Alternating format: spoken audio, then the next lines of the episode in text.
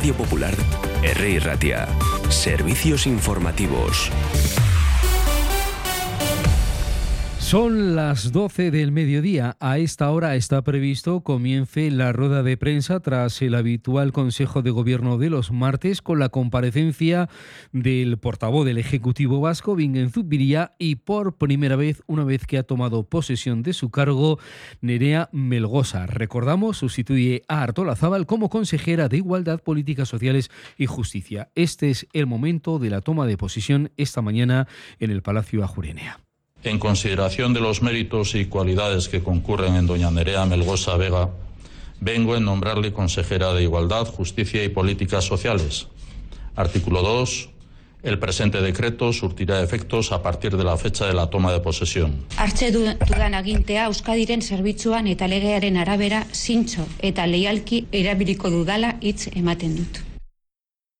Ya decimos que ahora comienza la comparecencia de prensa del Consejo de Gobierno y a la una de la tarde en el Euskadi Gaur tendremos la oportunidad de escucharla por primera vez ya eh, como consejera.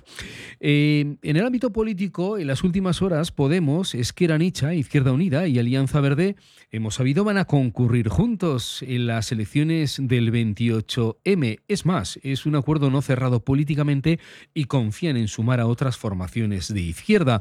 Hemos hablado con Pilar Garrido, que nos comentaba esto.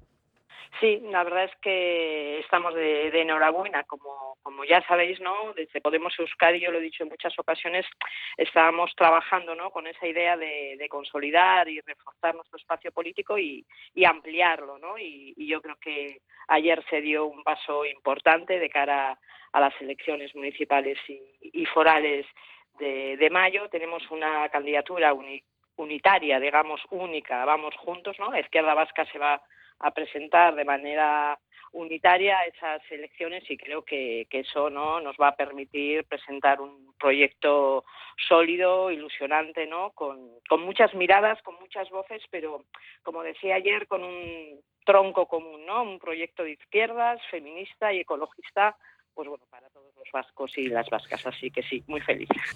Trabajadoras del Centro Vasco de Transfusión y Tejidos Humanos desarrollan desde hoy martes y hasta este próximo viernes 17 cuatro nuevas jornadas de huelga para reclamar unas condiciones justas con respecto al resto de trabajadores de Osakidecha. En esta primera jornada, los sindicatos han emplazado al Servicio Vasco de Salud a un encuentro en el Consejo de Relaciones Laborales, el CRL, para buscar una solución urgente y ahí están los sindicatos SADSE, ELA, LAF, Comisiones Obreras UGT y UTS.